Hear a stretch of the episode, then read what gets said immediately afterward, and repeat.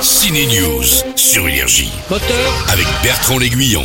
action Attention, attaque d'araignée au cinéma, ça se passe dans Vermine, un très bon thriller français et un film de potes. Quoi, ça t'intéresse les bestioles Oh, mais ça m'intéresse un mort. Fais gaffe quand même, hein T'inquiète, je te dis, moi je suis un pro.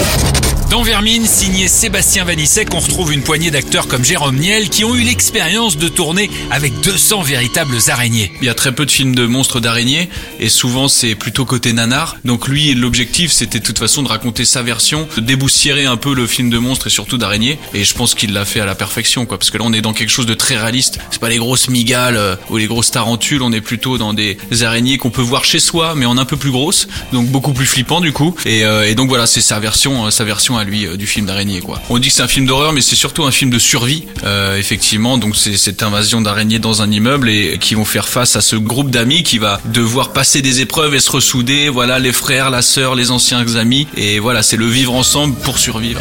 Toi, tu kiffes dormir avec ça dans ta chambre. Non, mais tu sais qui leur parle Bah, sérieux. Je te promets, meuf. Si vous êtes marseillais, vous irez voir la suite des Secpa, ils sont au ski cette fois. Si vous aimez les films de duel, l'acteur Vincent Pérez nous a concocté une belle surprise au ciné aussi, avec une affaire d'honneur dans lequel Doria Tillier se bat à l'épée pour le port du pantalon et pour avoir le droit de se battre en duel comme un mec.